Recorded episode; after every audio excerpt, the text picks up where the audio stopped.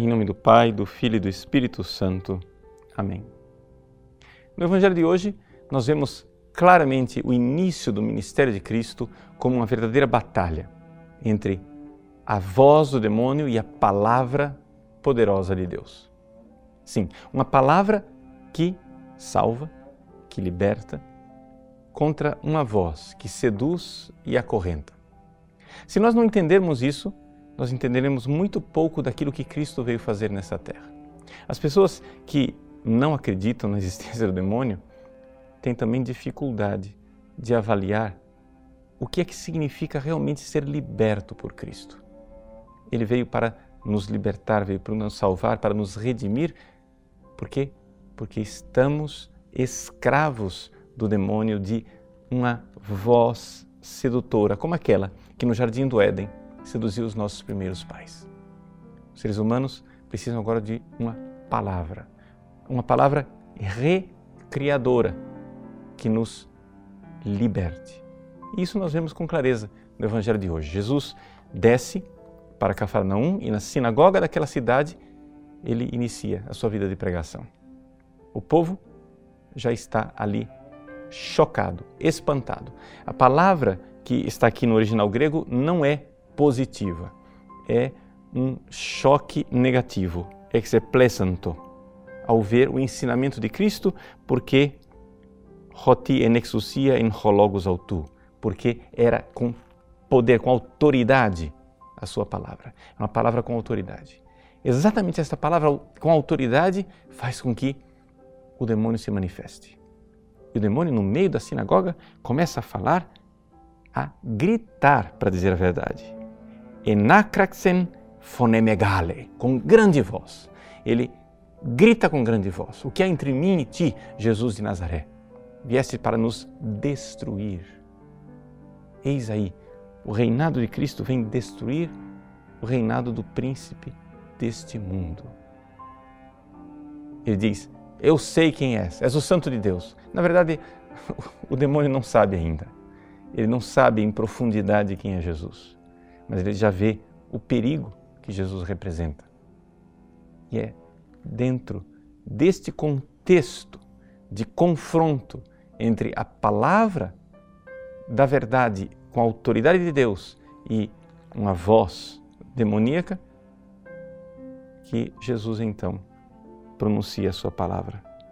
E a palavra de Jesus diz o seguinte: Timótete, cala-te, diz a nossa, tradução.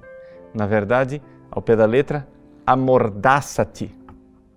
Jesus amordaça aquela voz maligna.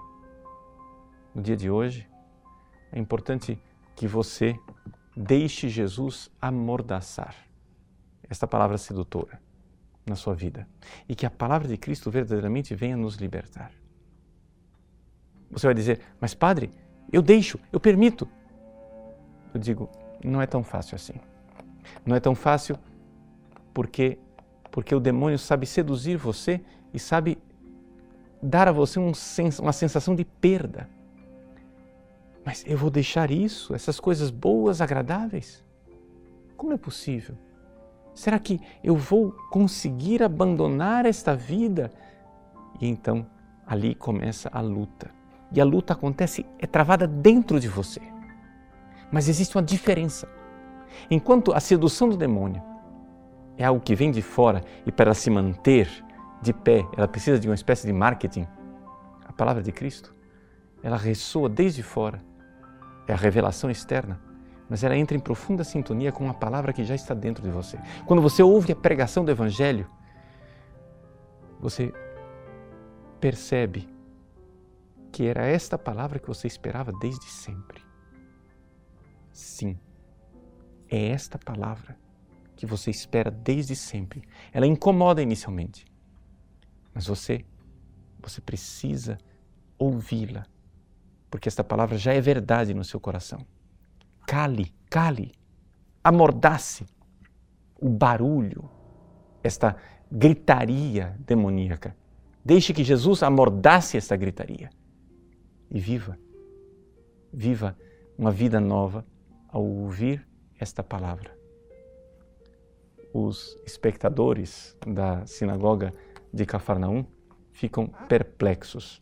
O verbo grego que aparece é thambos, a palavra grega, perdão, é thambos, quer dizer quase que ficaram